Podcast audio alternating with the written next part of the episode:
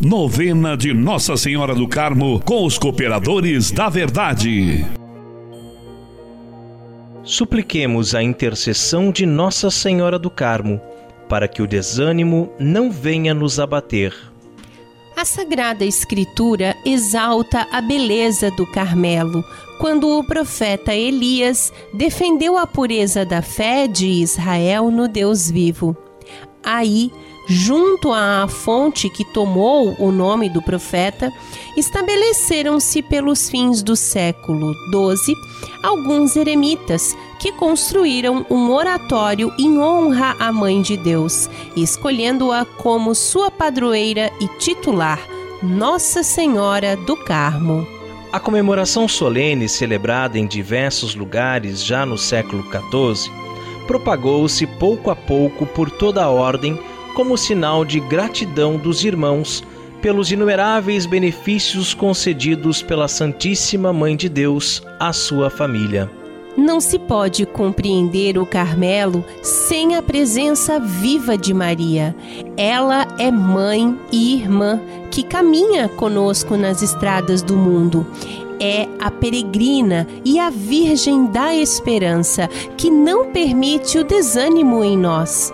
Modelo da nossa vida contemplativa, ela nos ensina a acolher, meditar e conservar a palavra de Deus no coração. Oitavo dia. Estamos reunidos em nome do Pai, do Filho e do Espírito Santo. Amém. Amém flor do Carmelo, vinha florida, esplendor do céu. Ó Mãe Virgem singular, doce Mãe sempre Virgem, aos carmelitas dai privilégio, estrela do mar. Maria, Virgem Mãe Imaculada, Rainha do Carmelo, que sempre concedestes as maiores graças aos carmelitas, enviai-nos muitas vocações sacerdotais, religiosas e para o Carmelo secular, para que o vosso nome seja sempre mais glorificado para a glória de vosso Filho Jesus Cristo. Neste momento, faça o seu pedido à Virgem Santíssima sob o título de Nossa Senhora do Carmo e que ele seja agradável a Deus.